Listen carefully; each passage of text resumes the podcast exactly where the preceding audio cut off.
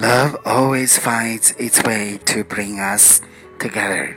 爱总能让我们团结在一起。